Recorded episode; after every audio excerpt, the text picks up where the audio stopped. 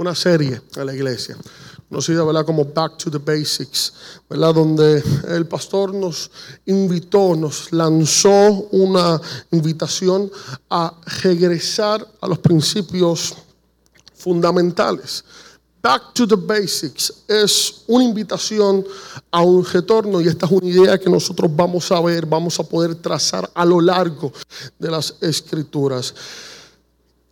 Y si hay algo que está implícito en la noción de volver a lo principio, a volver al fundamento, es la idea del avance.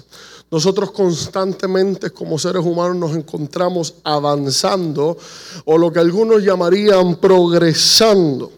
Y la idea del avance y del crecimiento no significa un olvido del pasado, un olvido de lo básico. Por lo tanto, nosotros ¿verdad? durante esta serie hemos querido ¿verdad? puntualizar algunas ideas de lo que el Espíritu Santo a lo largo de la Escritura, el testimonio de la, Escritura, nos invitan constantemente a recordar, a retornar a esos principios básicos. Y a, propósito ¿verdad? de un retorno, yo le invito a que usted pueda eh, escuchar nuevamente los podcasts de esta serie y los dos sermones anteriores, volviendo a ser oveja y devoción. Esta mañana a mí me gustaría dar continuidad a esta idea eh, de la línea principal de la serie Back to the Basics. Y para ello me gustaría que nosotros consideremos, por favor, Apocalipsis capítulo 2. Apocalipsis capítulo 2. Mientras usted lo busca y se pone de pie, eh, permítame plantearle en términos generales algunas notas sobre Apocalipsis. Apocalipsis es un libro que sin duda alguna despierta fascinación, en algunos temor, pero le, eh, despierta fascinación porque la estructura básica de este libro, de una manera u otra, ¿verdad? Trabaja con un ciclo de visiones, son seis ciclos de visiones donde se narran de alguna manera lo que Juan testifica que son los eventos del porvenir. Y si hay algo que a nosotros los seres humanos nos fascina, es darle en nuestra mente fast forward a la historia para buscar spoilers de lo que va a pasar. Sin embargo, eh, el pasaje que nosotros vamos a considerar en el día de hoy es parte de ese primer ciclo de visiones, donde Cristo exaltado se le revela a un Juan, a un Juan en Patmos y le da una tarea, escribir a las siete iglesias que se encontraban en Turquía, en Asia Menor o la parte oriental del Imperio Romano. Y esa parte, ¿verdad? Era un bastión comercial y cultural del Imperio Romano. Y durante este ciclo de visiones Juan escribirá elogios, escribirá objeciones, advertencias y promesas, tanto a Éfeso, la Odisea, Filadelfia, Pérgamo, Sardis y Tiatira. Y aunque en su momento, ¿verdad? En el año tendremos una serie eh, sobre este libro de Apocalipsis, hoy solamente vamos a mirar brevemente este pasaje para poder examinar el, el, espíritu del texto. Por favor, Apocalipsis capítulo 2, versículo 5. ¿Lo tenemos? Dice el texto sagrado, en nombre del Padre, del Hijo y del Espíritu Santo. Amén. Escribe esta carta al ángel de la iglesia de Éfeso. Este es el mensaje de aquel que tiene las siete estrellas en la mano derecha, del cual camina en medio de los siete candelabros de oro. Yo sé lo que haces. O la reina Valera dice, yo conozco tus obras. He visto tu arduo trabajo y tu paciencia con perseverancia. Sé que no toleras a la gente malvada. Has puesto a prueba las pretensiones de esos que dicen ser apóstoles, pero no lo son. Has descubierto que son mentirosos. has sufrido por mi nombre con paciencia sin darte por vencido. Pero tengo una queja en tu contra. No me amas a mí, ni se aman entre ustedes como al principio. Mira hasta dónde has caído. Vuélvete a mí y haz las obras que hacías al principio. Si no te arrepientes, vendré y quitaré tu candelabro de su lugar entre las iglesias. Si puedes, por favor, colocármelo en Reina Valera, me gustaría leer esos, ese verso 4 y ese verso 5 que van a ser los, los versos fundamentales de este sermón. Dice en la Reina Valera, una traducción un poco más literal, más fiel al texto original. Tengo contra ti que has dejado tu, tu primer amor. El verso 5 dice, recuerda, por tanto, de dónde has caído. Y arrepiéntete y haz las primeras obras.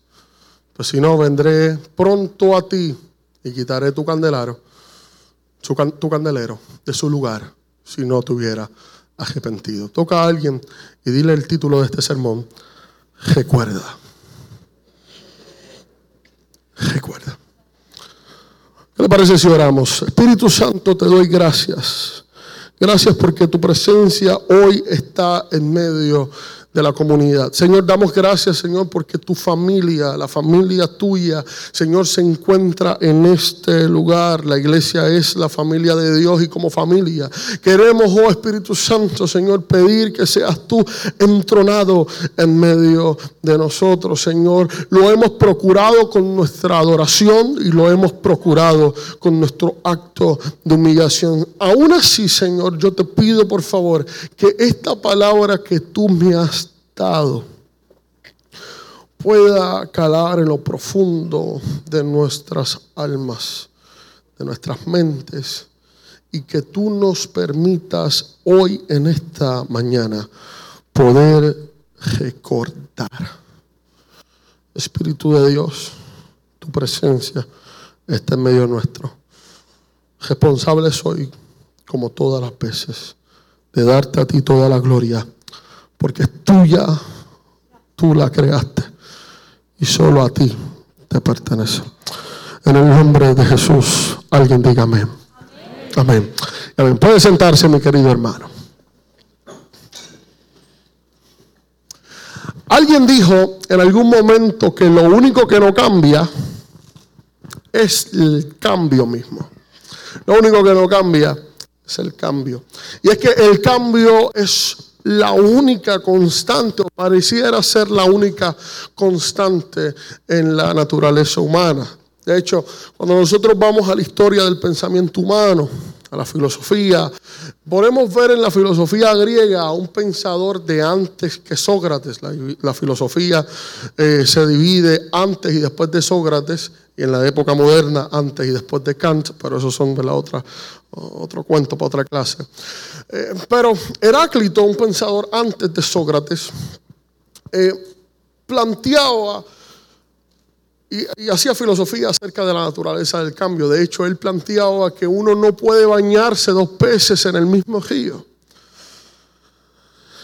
Y aunque el río pareciera que está ubicado en el mismo lugar, en tanto que el agua está en movimiento, el río no es el mismo. Claro, para él, como dice su cita más icónica, ese aforismo, nada es permanente excepto el cambio. Y es que si nosotros hacemos el ejercicio y lo miramos a nuestra vida personal, nosotros vamos a darnos cuenta que definitivamente hay una constante en nuestras vidas, el cambio. El cambio para bien o para mal, ¿verdad? Cuando nosotros miramos a cinco años atrás, por ejemplo, eh, nos vamos a dar cuenta que no éramos o no pensábamos o no compartíamos necesariamente con la gente que compartimos, la forma que pensamos o la gente que somos en el día de hoy. Nuestro conocimiento cambia.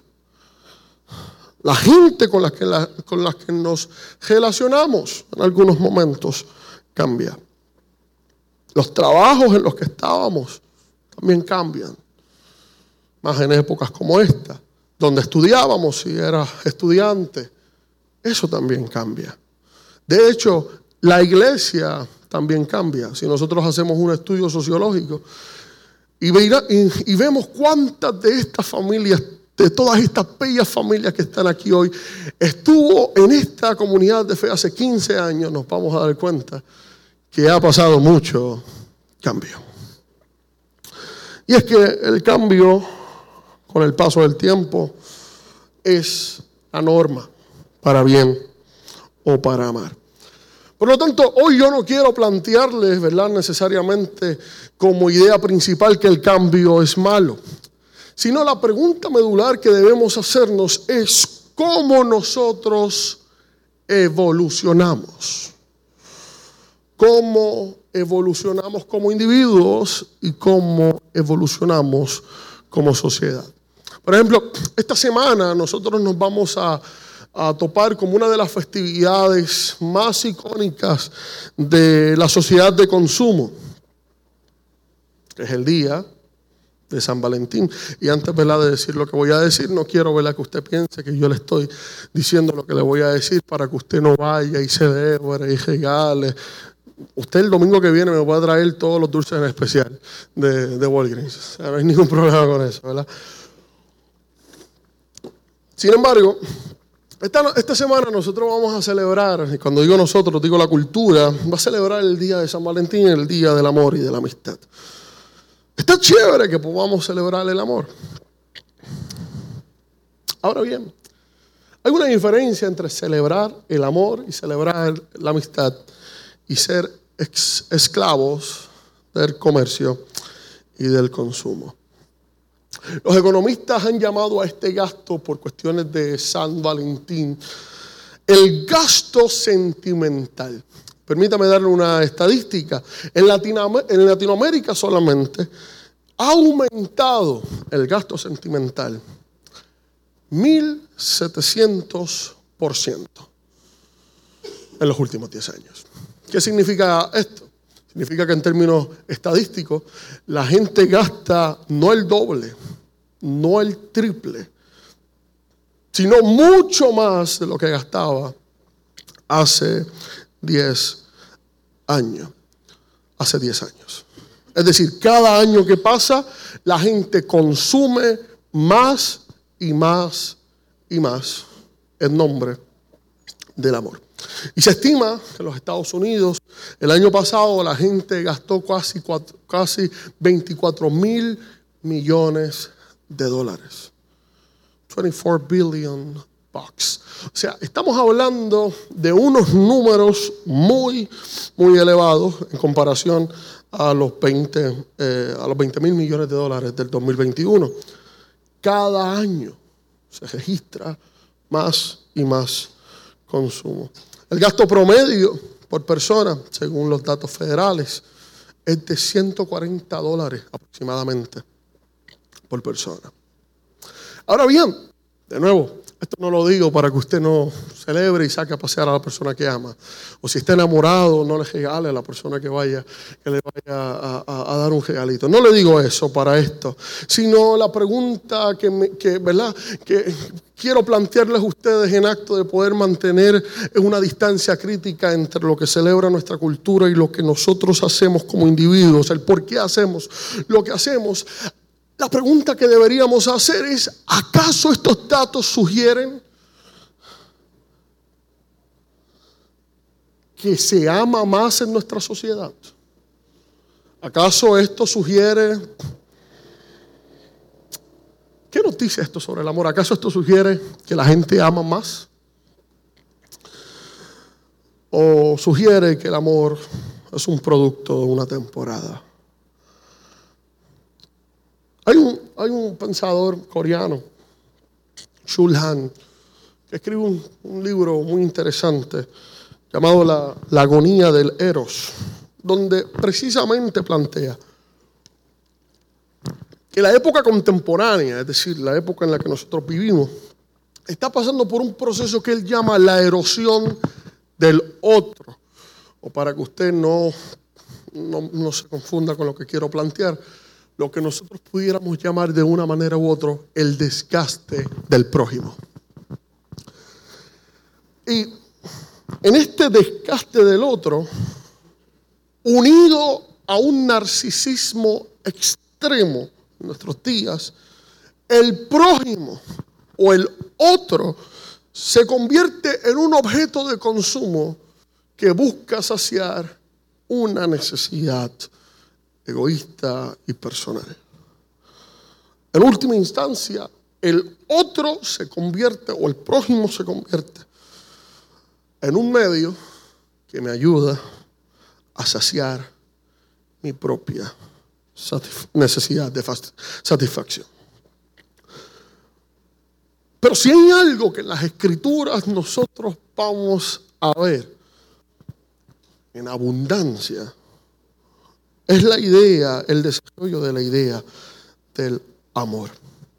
Nosotros nos vamos a topar con Primera de Corintios capítulo 13, eh, capítulo 13, que es una de las porciones más magistrales en las que el apóstol Pablo precisamente elabora una distinción entre lo que es y lo que no es el amor.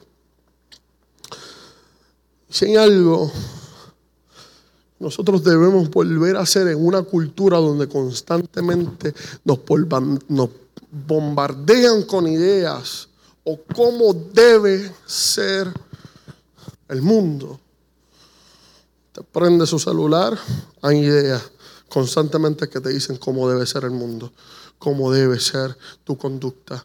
Si nosotros hay algo que debemos hacer en un mundo que nos bombardea con ideas constantemente y múltiples ideas que se contradicen, unas muy buenas, otras no tan buenas, otras eh, depravantes. O sea, si hay algo que debemos hacer en un mundo como este, es volver a las escrituras para volver a lo básico. Primera de Corintios capítulo 13, versículo 4. Mire lo que nos dice la nueva traducción viviente. El amor es paciente y bondadoso. El amor no es celoso ni fanfejón, ni orgulloso ni ofensivo. No exige que las cosas se hagan a su manera. No se agita ni lleva un registro de las ofensas recibidas.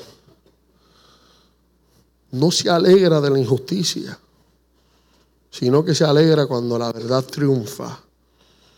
El amor nunca se da por vencido, jamás pierde la fe, siempre tiene esperanzas y se mantiene firme en toda circunstancia.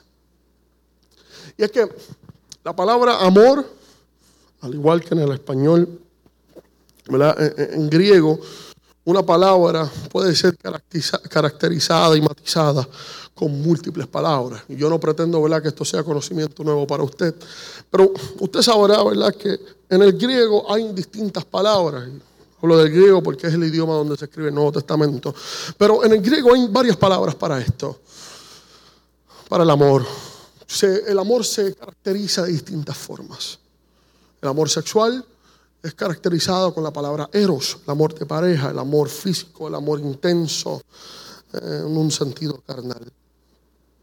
Número dos, el amor o el afecto, el cariño, el filos, el fileo. El amor familiar se caracteriza como el storge, a pesar de que este concepto no aparece necesariamente en las escrituras, es un concepto ¿verdad? Que, se utiliza en el lenguaje griego para poder hablar del, amor. Sin embargo, la palabra que Pablo está utilizando acá es otra palabra. la palabra ágape, que es un amor cualitativamente más elevado que los demás. Y esto es muy importante. Mantenga esto en su mente el ágape es más elevado. Mire qué tan elevado está. Que nos dice, te saque que el amor es paciente y bondadoso. que el amor no es celoso, ni orgulloso, ni ofensivo. No busca que, que las cosas se hagan a su manera. O sea, es decir, cuando hablamos de ágape, no hablamos de este amor al que eh, Han se refiere, a ese que busca comercializar el afecto del otro. No es ese que busca saciar la necesidad de atención y satisfacción que tengo. Es todo lo contrario. Es uno que es desprendido. Y cuando nosotros vemos la esencia misma de este amor cualitativamente más elevado, entonces podemos entonces comprender lo que la Biblia nos quiere decir cuando nos acercamos a Apocalipsis capítulo 2.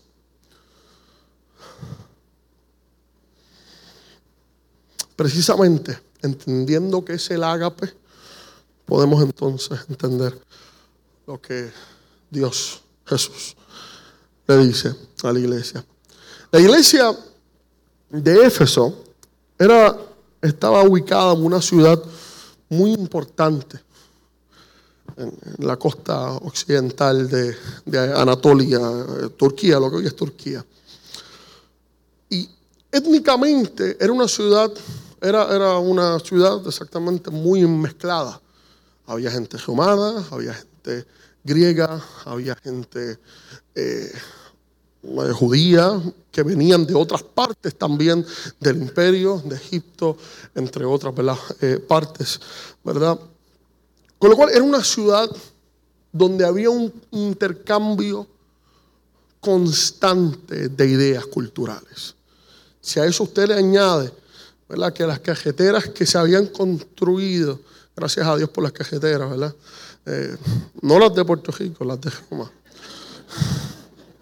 de Geoma, el sistema de carretera facilitaba el acceso terrestre a la ciudad. Y no solamente el acceso de las carreteras, sino que a eso tenemos que añadirle un, gran puerto que tenía esa ciudad. Constantemente el comercio facilitaba un intercambio no solamente comercial, sino también cultural. Y es allí donde se encuentra esta iglesia. Una iglesia que 30 años antes de que Juan tenga esta visión y escriba esta carta a esta iglesia, 30 años antes había sido mentoreada por el apóstol Pablo. Y si hay algo que Efesios capítulo 1, versículo 15, quiere que nosotros veamos, es que la iglesia ubicada en esta ciudad cosmopolita, en esta ciudad multicultural, era una iglesia de amor. Efesios capítulo 1, versículo 15. Dice, desde que me enteré de su profunda fe en el Señor y del amor que tienen por el pueblo de Dios en todas partes. La palabra que utiliza ahí no es eros, no es fileo, no es estorge, es agape. Del amor que tienen por el pueblo de Dios en todas partes. Esa misma iglesia, 30 años después, pues como decía el meme en pandemia, tres toritos más tarde. 30 años después,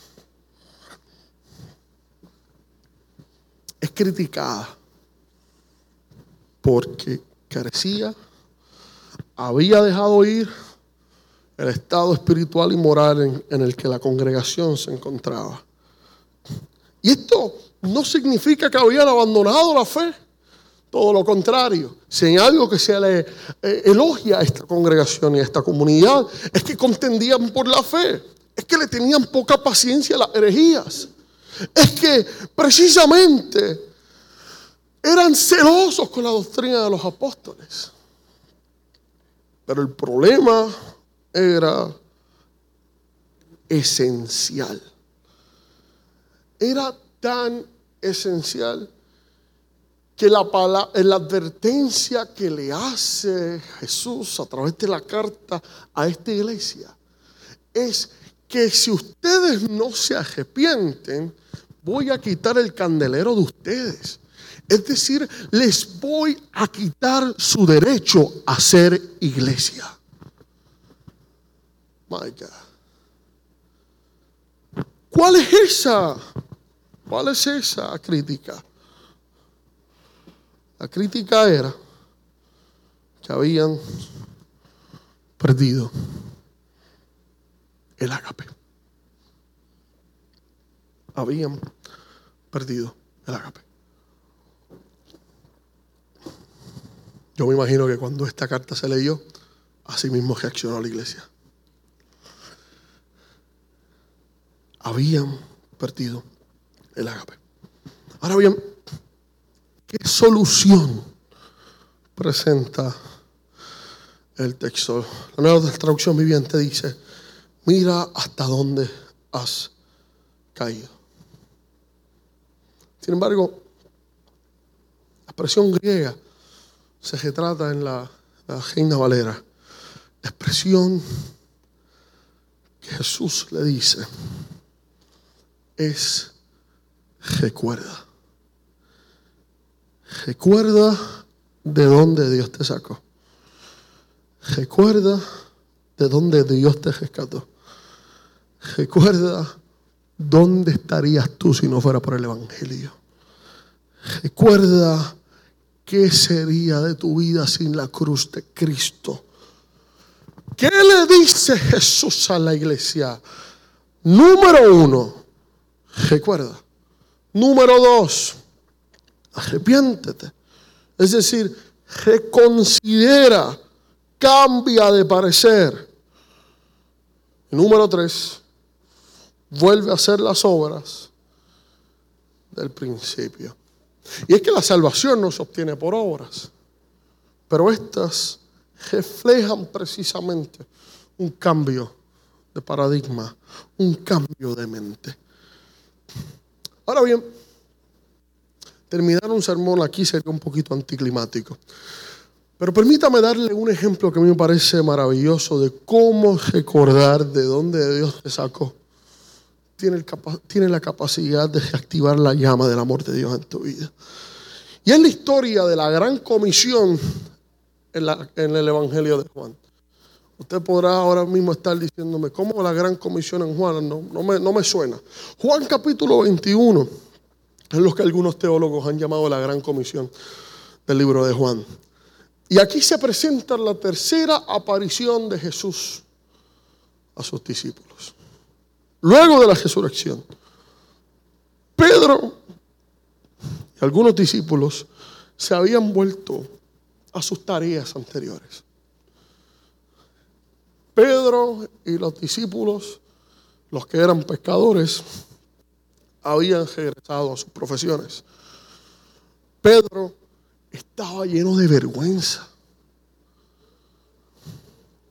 Este Pedro lleno de vergüenza para ponerlo en contexto, este es el Pedro que negó a Jesús tres veces y que le dijo, yo voy a negar. Este Pedro, lleno de vergüenza, volvió a ser un pescador. Usted, usted, imagine por un momento qué tan desmoralizado debió haber estado Pedro. Pedro era el mayor de los discípulos. No tengo tiempo para probar porque no es el punto, pero era el mayor de los discípulos en edad. Y el mayor de los discípulos, el más hombre de los chamaquitos, había negado no una, no dos, sino tres veces. Alguien dice por ahí, cuando te caes una vez, a lo mejor fue una equivocación. Si te caes dos, un descuido. Pero si te caes tres, ya es vicio. No una, no dos, tres veces. Y esto, este es Pedro. Este es el apóstol Pedro. Desmoralizado, vuelve a pescar. Ahora bien, a mí me llama la atención porque el Cristo resucitado aparece en una escena que Juan la escribe de tal forma que usted, al igual que Pedro, recuerde. Que usted, al igual que Pedro, recuerde. ¿Recordar qué? Permítame contar la historia. El Cristo resucitado se aparece, ellos están pescando. Y a lo lejos, el maestro le pregunta, le escrita, si habían pescado algo. En ese mismo momento, usted debe recordar una escena muy familiar. Es como un déjà vu, un volver a vivirlo. Porque en Lucas capítulo 5, Jesús está enseñando a las rivieras del mar de Galilea, precisamente en el lugar donde están, el lago de Tiberias. Mar de Galilea, lago de Tiberias, the same place. En el mismo lugar. O sea, en el mismo lugar se encuentra Jesús enseñando a la multitud. Y de momento hay unos pescadores frustrados porque no habían pescado nada, estaban lavando las redes. Y Jesús les dice, necesito tu embarcación porque necesito una plataforma para poder hablar a la gente. Luego de que Jesús enseña en Lucas capítulo 5, dice la escritura que Jesús invita a los discípulos a abogar mar adentro. Y Jesús le dice a Pedro, a Juan, a Andrés y a Jacobo, les dice, lanza la red de nuevo. Este es el contexto literario en el que Pedro, Juan, Andrés y Jacobo se vuelven discípulos de Jesús. Y es precisamente en este drama, en este drama donde comienza la aventura que va a llevar a Pedro a negar a Jesús.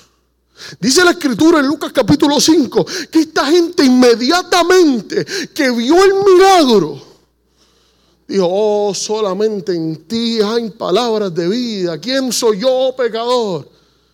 Y dejaron las redes, dejaron la pesca y siguieron a Jesús.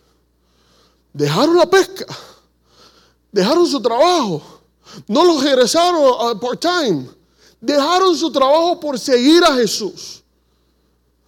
Tres años después, esa aventura había aparentemente terminado un fracaso. Pero tres años después, Jesús está en la costa y le pregunta, hijitos, ¿ya comieron? ¿Ya comieron? Y Jesús, claro, a todas estas, ellos todavía no están reconociendo por la distancia. Y a todas estas, Jesús le grita, lancen sus redes a la derecha. Y dice el texto sagrado, de manera inmediata, hubo un déjà vu. Volvieron a vivir un milagro.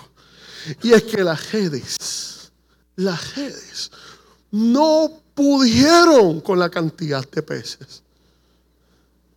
Y en ese momento, Pedro recordó. Y le dijo a todos sus compañeros, ese es Jesús. De manera inmediata, ¿qué hace Pedro? Siento la presencia de Dios en este lugar. ¿Qué hace Pedro? Pedro desesperado, un Pedro avergonzado por la vida y por sus decisiones. Se tira al mar nada hacia la costa y llega primero que los demás compañeros. Se repite un milagro y Pedro recuerda. Recuerda que precisamente es un escenario como este el que lo llevó en primer lugar a conocer a Jesús. Recuerda que es precisamente un escenario como este donde su vida cambió para siempre. Y Pedro reconoce que esta es la forma en la que Jesús opera. Y a partir de este momento se da una de las conversaciones más impresionantes que la Biblia menciona a mi juicio. Y es que Jesús le hace una pregunta. Y vaya qué pregunta. Y le dice, ¿me amas más que estos? Y aquí es donde usted tiene que recordar las palabras griegas que le dije ahorita, que no se lo dije para, para show off, no se lo dije para eso. Aquí recuérdela. La palabra que Jesús le está diciendo es me ágape. En griego, me agapón.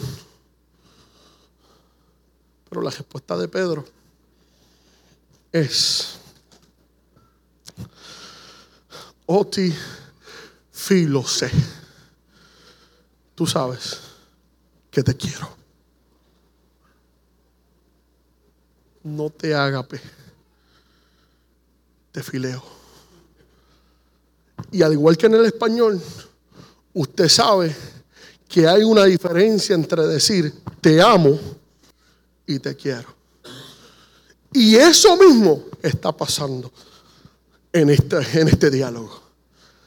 Y ante este diálogo y esta pregunta de ¿me amas más que a estos? Pedro avergonzado, un Pedro desmoralizado solo puede decir, tú sabes que te quiero. La respuesta de Jesús es, alimenta a mis ovejas. Jesús pregunta una segunda vez, Pedro, ¿me amas? Pedro, ¿me amas? Y por segunda vez, Pedro le dice a Jesús, Oti filose, tú sabes que te quiero. Y esto es lo genial de la escritura. Hubo una tercera vez en la que Jesús pregunta, pero esta vez la pregunta es distinta. Jesús pregunta, Pedro, Otifilose, ¿me quieres?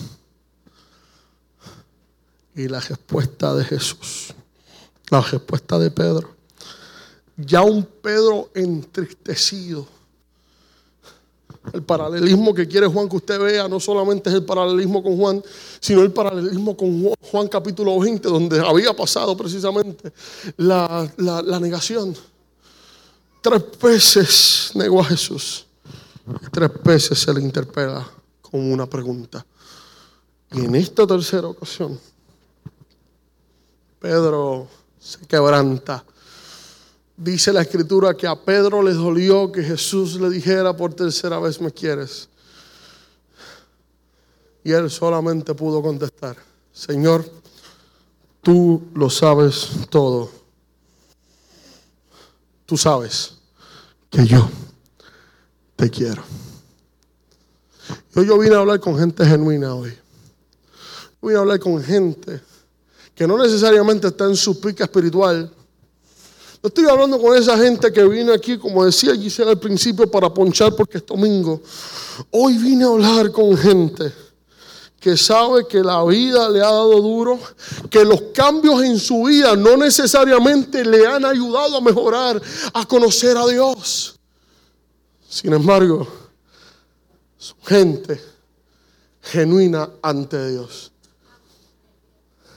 Respuesta de Jesús una tercera vez, vuelve a la primera respuesta. Dice, alimenta a mis ovejas. La fórmula entonces se repite ante la respuesta de un te quiero. Hay verbos, hay acciones.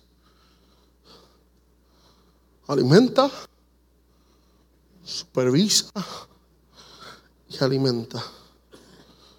Y hoy Dios nos lleva a recordar que a pesar de que el cambio es inherente en nuestras vidas, el cambio no es inherente, no es parte esencial de la naturaleza de Dios. La Biblia dice, la Biblia da testimonio de que el carácter de Dios es inmutable y que en Dios no hay sombra de variación. Y como dice Hebreos capítulo 13, versículo 8, Jesucristo sigue siendo el mismo ayer, hoy y por siempre. Por lo tanto, hoy ese mismo que te ama desde el principio, ese mismo que te ama desde antes de la fundación del mundo, ese mismo que te rescató, te invita hoy Número uno, a que recuerdes. Número dos, a que reconsideres. Y número tres, back to the basics. Vuelve a hacer las obras del principio. Póngase de pie, mi hermano. Aleluya. Aleluya.